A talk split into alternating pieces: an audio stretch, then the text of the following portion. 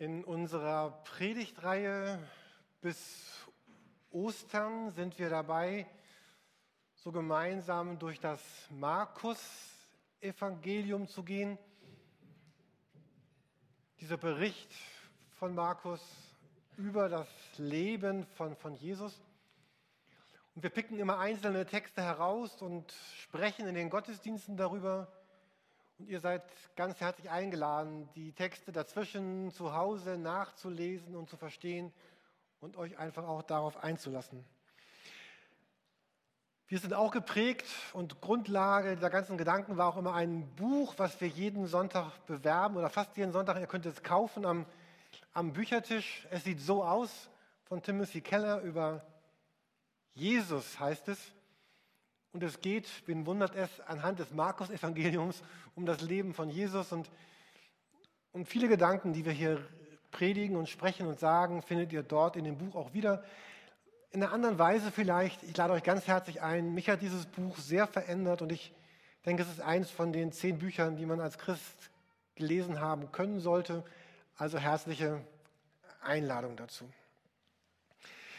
Wir sind heute Morgen jetzt in Markus 8 angekommen. Markus 8 ist ein, ein Kapitel im Markus-Evangelium, wo es irgendwie ganz anders wird. Es wird irgendwie der Ton ändert sich ein wenig. Und es sind einige Gedanken, die waren damals sehr schwer für Jesus zu sagen, für die Jünger zu hören. Und sie sind heute noch sehr schwer. Heute werden wir Texte hören, die wo man denkt, oh ja, was, was ist das, was, was soll das, was, was meint das? Und auf jeden Fall beginnt Jesus in diesem Kapitel 8 darüber zu sprechen, zu sagen, ja, ich bin, ich bin König, ich bin Herr, ich bin Messias, aber ich bin ein, der König und der Herr, der ans Kreuz geht. Und wenn ihr mit mir unterwegs seid, dann wartet das auch auf euch. Und dieses ganze Schwere beginnt mit einer ganz unscheinbaren Frage in Markus 8, Vers 27 und 28. Markus 8, ab Vers 27. Da heißt es, und Jesus und seine Jünger gingen hinaus in die Dörfer von Caesarea Philippi. Und auf dem Weg fragte er seine Jünger und sprach zu ihnen, was sagen die Menschen, wer ich bin? Sie aber antworteten ihm und sagten, Johannes der Täufer, andere Elia, andere aber einer der Propheten. Jesus fragt eine ganz einfache Frage, wer, wer bin ich? Oder was sagen die Menschen, wer ich bin?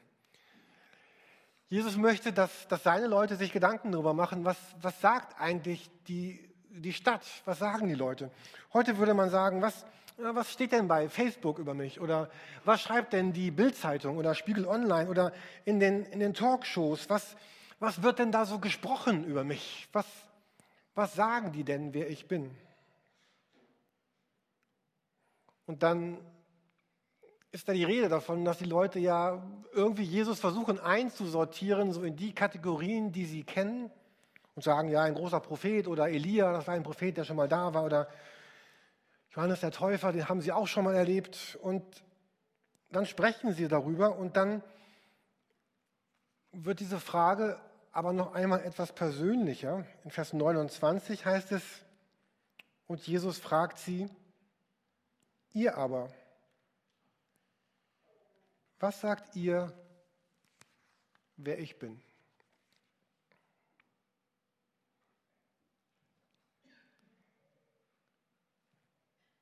Matthias, du bist der Held der Umfragen. Hast du eben gesagt in der Leitung? Ja, du liebst diese Fragen. Was wäre denn jetzt, wenn ich durch die Reihen gehe? Ich werde das nicht tun. Und fragen, wer, wer bin ich denn für dich? Nicht ich, sondern wer ist Jesus denn für dich? Und dann stell dir vor, dass vielleicht nicht Jürgen Oppenheim kommt, sondern dass, dass du wirklich vor Jesus stehst. Jesus kommt jetzt, stellt sich vor dich und sagt, Marietta oder Marzia oder wie du heißt, wer bin ich denn für dich?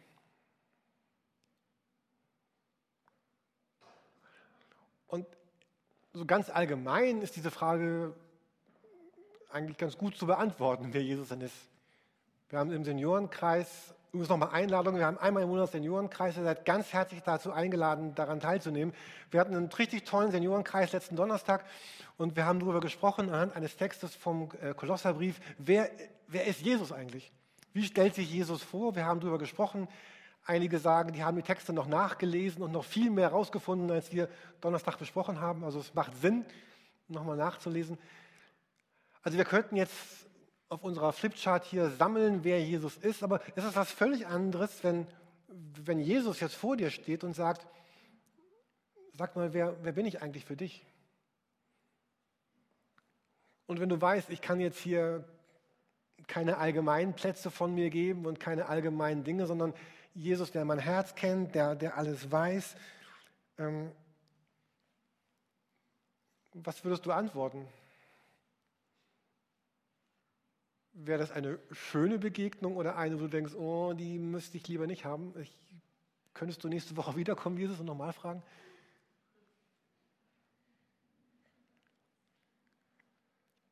Jetzt Petrus jedenfalls gibt so auch eine ganz raffinierte Antwort, äh, eine gute Antwort eigentlich. Er sagt, er beantwortet die Frage so halb persönlich. Er sagt, du bist der Christus. Und das ist jetzt schon so wieder so ein theologisches Fachwort. Was heißt das? Du bist der Christus. Christus heißt so, übersetzt so viel wie der Gesalbte. Das hilft uns jetzt auch nicht viel weiter heute, weil wir salben nicht mehr so richtig außer so Cremes. Ähm, aber damals war das so, wenn man als, als König eingesetzt wurde, dann wurde man gesalbt mit einem Öl, mit einem Salböl, mit einem kostbaren Öl. Und das war so eine, eine Bestätigung meiner Intronisierung als König. Es war so eine, eine Art Krönung. Es war ein, eine Berufung in dieses Amt hinein, als König zu sein. Und die, und die Juden wussten, eines Tages wird einmal ein, ein wirklicher König kommen. Dieser Gesalbte, dieser Messias, dieser Christus, dieser wahre König, der alle anderen Könige abschaffen wird, der etwas ganz Neues schaffen wird, der endlich alles gut wird, gut machen wird. Und Jesus, er akzeptiert diesen Titel. Er sagt, ja, das stimmt. Ich bin dieser König. Und dann, und dann geht es weiter. Ab Vers 31 heißt es dann, er fing an, sie zu lehren. Der Sohn des Menschen muss vieles leiden und verworfen werden. Von den Ältesten und den Hohenpriestern und Schriftgelehrten und getötet werden nach, und nach drei Tagen auferstehen. Jesus beginnt jetzt darüber zu sprechen, dass Dinge anders werden werden. Er wird getötet werden. Und jetzt kommt hier schon wieder so ein theologischer Fachbegriff. Er sagt, ich bin der Menschensohn, der Sohn des Menschen. Und das war auch so ein Begriff, der den Juden damals bekannt war. Es bedeutete nicht, dass, dass Jesus als Mensch lebte, sondern es gab eine, ein Versprechen im Alten Testament, im ersten Teil der Bibel, was, was jeder damals kannte und wusste, einmal kommt etwas Besonderes. In Daniel 7, Vers 13 und 14, da liest man, so eine Vision von Daniel. Er sagt, und doch ich sah noch mehr in meiner Vision. Mit den Wolken am Himmel kam einer, der aussah wie ein Mensch, der Menschensohn. Man führte ihn zu dem alten Mann, der ihm Macht, Ehre und königliche Würde verlieh. Die Menschen aller Länder, Völker und Sprachen dienten ihm. Für immer und ewig wird er herrschen, sein Reich wird niemals zerstört. Und alle Juden warteten damals auf diesen Gesalbten und sie warteten auf diesen, der aussah wie ein Mensch, der, der Ehre, Macht, königliche Würde haben würde, der alle Länder, alle Völker, alle Sprachen würden ihm dienen. Für ewig wird er herrschen, sein Reich wird niemals zerstört. Und Jesus sagt, genau dieser bin ich. Ich bin dieser Menschensohn, Doch jetzt kommt dieser Bruch und er sagt, aber ich werde das in einer ganz anderen Weise sein, als ihr das hofft. Die Juden, die auf ihren Messias hofften, auf das Neue, was passiert, sie, sie hofften auf, auf die Rettung, auf neue Ordnung, auf einen neuen König, aber niemals hatten sie das in Verbindung mit, mit Leid oder mit Schwäche gebracht. Und wie sollte das sein, dass dieser Messias, dieser Gesandte, dieser Große, dieser König, der kommen würde, dass er sterben sollte, dass er leiden sollte? Das war undenkbar. Ich hatte vor einiger Zeit hier über die griechischen Denker ge gesprochen in der Predigt. Auch für die Griechen war das damals undenkbar, dass Gott leiden könnte. Gott war groß, Gott war stark, Gott war jenseits. Sowohl die Juden als auch die Griechen hatten ihr ganz eigenes Bild davon, wie dieser Gott sein sollte. Und Jesus sagt, ich muss. Ist euch das schon mal aufgefallen? Er sagt in diesem Vers, ich muss leiden. Also es war, es war gewollt, es war kein Unfall, es war nicht schief gelaufen, dumm gelaufen, sondern es war freiwillig. Jesus sagt, ich komme gerade deswegen, um zu sterben, um zu leiden, um mein Leben zu geben. Und Petrus, Petrus nimmt Jesus zur Seite und äh, es heißt dort, Petrus tadelt ihn. Petrus tadelt Jesus und sagt, Jesus, hör mal zu, das auf keinen Fall, Petrus, äh, Jesus, darf dir das passieren. Es war völlig unvorstellbar für, für Petrus, der da mit Jesus unterwegs war, dass das sein Retter, sein Messias, sein Christus, sein König, sein der, auf den er wartete, jetzt plötzlich sagen würde, ich komme und ich, und ich werde leiden. Und Petrus benutzt hier ein ganz starkes Wort. Äh, er tadelt ihn, er weist ihn zurecht. Petrus weist Jesus zurecht. Das ist ein, ein ganz, ganz starkes Wort, was, was Jesus benutzt im Umgang mit, mit Dämonen und bösen Geistern. Und das benutzt hier Petrus, um mit Jesus zu sprechen. Und Jesus sagt, ich bin der Messias und ich bin nicht gekommen, um zu leben, sondern ich bin gekommen, um zu sterben. Ich bin nicht gekommen, um die Macht zu ergreifen, sondern um die Macht zu verlieren. Und ich bin nicht gekommen, um zu herrschen, sondern ich bin gekommen, um zu dienen. Und so und genau so wird sich diese Welt verändern. So wird alles gut. Und gleich wird Jesus sagen, und genau das liegt auch vor euch, wenn ihr mit mir unterwegs sein will, wollt. Und Jesus sagt, ich muss, es ist nötig. Ich muss leiden, ich muss verworfen werden, ich muss getötet werden. Ist das nicht unheimlich? Wie kann das sein, dass, dass Gott selbst etwas müssen sollte? Gott ist doch der, der, der nichts muss, der über allem steht und doch sagt Jesus, ich muss. Und dieses Wort muss ist ganz, ganz wichtig für unser Leben. Aus zwei Gründen. Einmal wegen Liebe und einmal wegen Recht. Ich beginne mal mit der Liebe. Es gibt einen Unterschied zwischen echter Liebe, vorgetäuschter Liebe, gekaufter Liebe und gefärbter Liebe. So eine gefärbte Liebe sagt, ich, ich liebe dich deswegen, weil du mich am Ende glücklich machst. Und diese gefärbte Liebe ist immer bedingt. Ich, ich liebe dich, weil du mich liebst. Ich liebe dich, weil du mir ganz viel gibst. Ich liebe dich, weil du mich bejahst. Aber ein bisschen halte ich mich zurück, um nicht zu sehr verletzt zu werden. Und im Gegensatz dazu gibt es echte Liebe, die sagt, ich gebe dem anderen, was ich bin und was ich kann und was ich habe, damit der andere glücklich ist. Und seine Freude ist dann zwar meine Freude, aber meine, meine Liebe ist bedingungslos, egal ob meine, ob meine Bedürfnisse gestillt werden, egal ob der andere mir etwas zurückgibt. Und diese Liebe ist sehr verletzlich. Ich gebe alles und halte nichts zurück. Und wir Menschen egal wie liebevoll wir sind, sind zu dieser wahren Liebe eigentlich, nein, ohne eigentlich, wir Menschen sind zu dieser wahren Liebe nicht fähig. Unsere Liebe ist immer diese gefärbte Liebe. Wir geben Liebe an andere, weil wir auch Liebe brauchen für uns selber. Wir brauchen Liebe zum Leben, genauso wie, wie wir Luft zum Atmen brauchen. Wir brauchen Bestätigung, wir brauchen Wertschätzung. Und auch der Mann, der seine Frau liebt über alles und die Frau, die ihren Mann liebt über alles, es ist, möge die Liebe noch so liebevoll sein und so echt und so wahr. Und trotzdem ist es immer eine Liebe, die darauf hofft und die darauf wartet, dass diese Liebe zurückkommt, dass der andere mir gibt, was ich ihm gebe. Und all unseren Beziehungen und all unserer Liebe hängt immer etwas, etwas Hoffendes an, etwas, etwas Brauchendes. Ich brauche Liebe.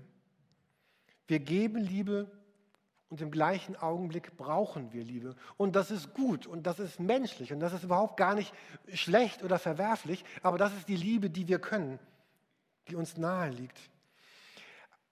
Aber dem anderen so diese, diese letzte Liebe zu geben, diese, diese unbedingte, bedingungslose, unwertende,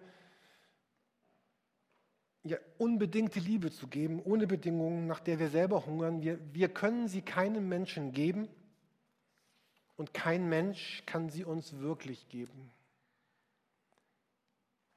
Ich habe vor einiger Zeit darüber gesprochen, dass wir hatten über diese Dreieinigkeit gesprochen, Gott, Vater, Sohn, Heiliger Geist, dass da dort so eine intensive Beziehung ist in dieser Trinität, dass sie, dass sie gar niemanden brauchen außerhalb. Und, und weil Jesus uns nicht braucht, kann er uns deswegen vorbehaltlos, ganz und wirklich lieben. Wir selber sind immer liebebedürftig. Wir, wir passen zu dieser Tonne, wo wir oben Wasser reingießen und unten ein großes Loch drin ist und, und dieses Liebeswasser immer wieder rausfließt, weil diese Tonne nie wirklich gefüllt ist. Und wir, wir hungern nach Liebe, wir suchen nach Liebe, wir, wir brauchen sie. Und dann sind wir enttäuscht, weil wir merken, mein, mein Partner kann mir diese Liebe gar nicht geben, nach der ich so gesucht habe. Meine Gemeinde kann sie mir nicht geben. Mein Pastor schon gar nicht, der ruft mich ja nur einmal im Jahr an. Oder zweimal. Meine Kollegen können sie mir nicht geben. Niemand kann sie mir geben. In diesem Buch von Timothy Keller hat er einen, einen Brief einer Frau abgedruckt.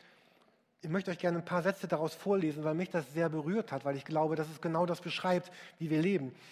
Sie schreibt, ein großes Problem in meinem Leben war, dass ich es immer allen recht machen wollte.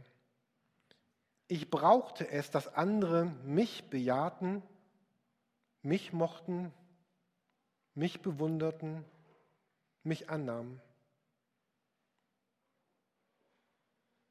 Dann erkannte ich, wie wichtig es war, dass ich mich mit Christus identifiziere.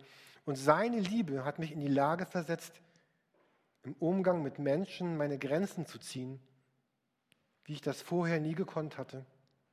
Dadurch bin ich fähig geworden, meine Freunde und Verwandten so zu lieben, wie sie sind und keine unrealistischen Erwartungen an sie zu stellen, weil ich alles, was mir fehlt, in Christus finde. Es war eine ungeheure Erleichterung für mich, endlich die Freiheit zu haben, Menschen zu lieben in dem Wissen, dass ich in Christus sicher und geborgen bin und dass es erlaubt, ja gut ist, wenn ich mich schütze oder auch einmal durchsetze.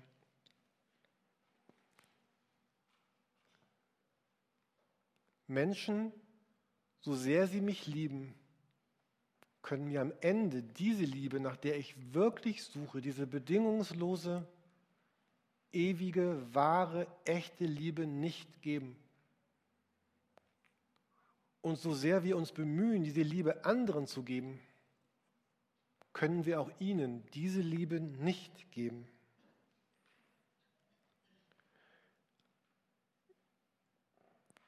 Und, und so bleibt diese Antwort. Deswegen, deswegen suche Jesus und lass dich von ihm finden. Und das ist nicht, und das ist nicht billig zu sagen, finde Jesus und alles wird gut, sondern das ist schwer, weil wir haben viele Fragen, wir haben Vorbehalte, wir haben Enttäuschungen. Warum ist die Welt, wie sie ist? Warum geht es mir so, wie es mir geht? Ist Jesus wirklich so gut? Ich hatte ja diese Woche im Kloster verbracht und ich werde an anderer Stelle noch mal ein bisschen davon sprechen. aber da wurde mir das, es ging jeden Tag immer nur um Jesus und, und, und um nichts anderes. Und, und ich habe gemerkt, wie sehr mein Leben, selbst mein frommes Leben als Pastor, mit all dem Bibelstudium und all den Predigten, doch, doch von so vielen anderen Dingen geprägt ist, als von Jesus selber. Und Jesus lädt uns ein. Aber dieses Ich muss hat auch noch eine andere Bedeutung, nicht nur eine Liebesbedeutung, auch eine rechtliche Bedeutung. Es hat was zu tun mit, mit Schuld und Schulden. Wenn, wenn mein Freund mir etwas kaputt macht, dann kann ich sagen, jetzt bitte gib mir die 200 Euro, um den Schaden zu beheben. Oder ich kann sagen, Schwamm drüber, brauchst du nicht, ich trage das selber. Aber egal, wozu ich mich entscheide, immer muss diese Schuld bezahlt werden. Entweder zahle ich sie selber oder der andere trägt sie oder im besten Fall seine Versicherung. Das gleiche bei einem immateriellen Schaden. Wenn jemand mir eine Chance wegnimmt auf der Arbeit oder in der Schule oder meinen Ruf ruiniert oder mich verletzt hat, ich kann rächen, zurückkämpfen, ich kann mich wegducken, weil ich Angst habe und innerlich zerfressen werden. Oder ich kann vergeben, aber wenn ich vergebe, dann leide ich. Wir haben auch beim Seniorenkreis darüber gesprochen am äh, Donnerstag, dass das Leben mit Jesus ohne Leiden gar nicht funktioniert. Also Schuld geht nie von alleine weg. Und Gott sagt hier, wenn ich die Sünden der Menschen vergeben will, dann geht das nur durch Leiden. Entweder ihr zahlt den Preis oder ich sage, ich zahle ihn. Und Jesus sagt, ich muss viel leiden, weil ich werde diesen Preis bezahlen. Und am Kreuz, wir gehen hier Richtung Ostern, da, da stellt Jesus die Werte unseres Lebens auf den Kopf. Er vergeltet nicht Feuer mit Feuer, nicht Hass mit Hass, nicht, nicht Zorn mit Zorn, sondern er vergibt und er stirbt. Und mit seinem Leben zu bezahlen, ist der höchste Preis, der vorstellbar ist. Und auch das sprengt das Denken von Petrus. Er sagt, Jesus, mach das doch bloß nicht, weil er gar nicht verstehen kann, dass es sein müsste, dass Jesus mit seinem Leben bezahlt. Also Jesus stellt diese Welt auf den Kopf und sagt, ich bin der neue König. Und ich möchte noch die Verse lesen, die jetzt danach kommen, weil Jesus damit auch, auch unser Leben auf den Kopf stellt. Er sagt dann nämlich ab Vers 34, Lukas 8, 34. Und als er die Volksmenge samt seinen Jüngern herzugerufen hatte, sprach er zu ihnen. Und jetzt kommen Worte, die damals schwer waren und die, die heute auch schwer sind. Er sagt, wenn jemand mir nachkommen will, er sagt jemand, also jeder, wenn jemand mir nachkommen will, dann verleugne er sich selbst und nehme sein Kreuz auf sich und folge mir nach. Denn wer sein Leben retten will, wird es verlieren. Wer aber sein Leben verliert um meinetwillen und um des Evangeliums willen, der wird es retten. Wer sein Leben verliert um meinetwillen und um des Evangeliums willen, der wird es retten. Hier steht im Griechischen ein Wort, was wir im Deutschen sehr gut kennen. Hier steht Psyche, also Psychologie, unsere Psyche oder psychisch. Das heißt so viel wie Leben, Hauch, Atem, Odem, Seele. Eigentlich meine Persönlichkeit, meine Identität.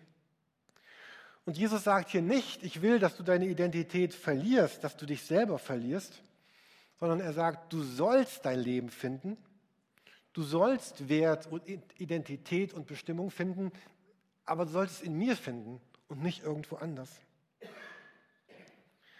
Er sagt, baue deine Identität, dein Wert, deine Bedeutung auf mich.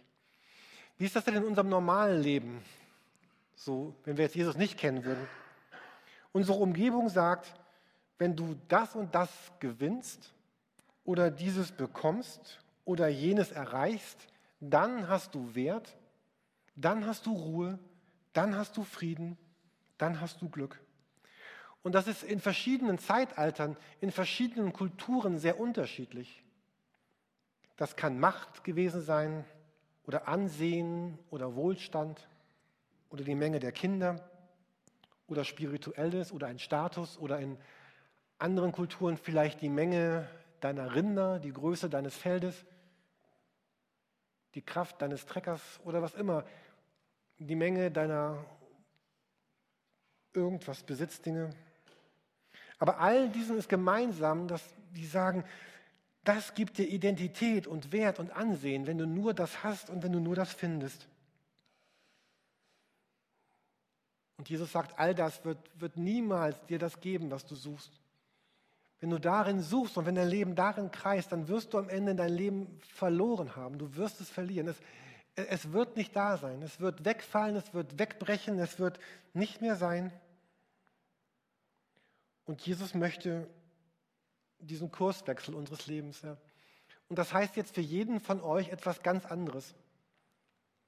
Und vielleicht lest ihr ja diesen Text noch einmal heute oder in der nächsten Woche und dann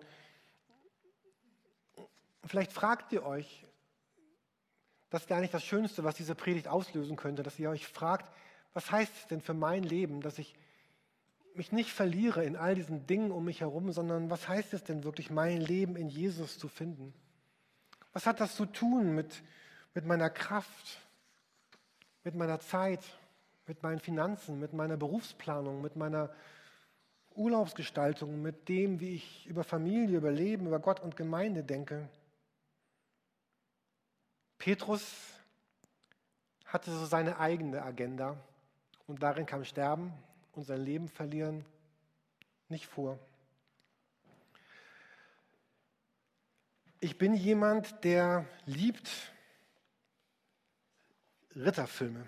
Ich liebe Ritterfilme. Ich habe als, als Kind immer schon und heute Morgen fiel mir ein, wir haben zwar kein Schwert, aber wir haben einen kleinen Degen in der Gemeinde. Ähm, ich weiß gar nicht, wo der herkommt, von irgendeinem Flohmarkt noch. Den, ähm, also heute Morgen, als ich wieder über meine Ritterfilme nachdachte, da habe ich an diesen kleinen Degen gedacht. Ich glaube, das ist gar nicht echt, aber auf jeden Fall. Und ich liebe diese Ritterfilme. Äh, wenn dann die, oder auch so wie Braveheart, all diese Dinge, wo, wo, so, wo es um Ehre geht, um, um Tapferkeit, um, um Hingabe, um, um Leidenschaft, um Mut. Und besonders liebe ich diese Szenen, die kommen manchmal am Anfang, aber auch oft am Ende, wo dann der, jemand neu König geworden ist oder ein, ein guter Mensch auf den Königsthron gekommen ist. Und dann, dann kommen seine Ritter oder seine, seine, es geht auch bei Piratenfilmen, da geht das auch sehr gut. Äh, oder äh, es kommen die Leute auf dem Schiff und dann sagen sie diesem, diesem neuen König, jetzt startet ein neues Reich. Und kennt ihr das, wenn sie sich dann so hinknien? Ich könnte jetzt mal heulen. Und wenn sie dann so ihren, ihr, ihr Schwert dem König hinhalten und sagen, für dich, mein König.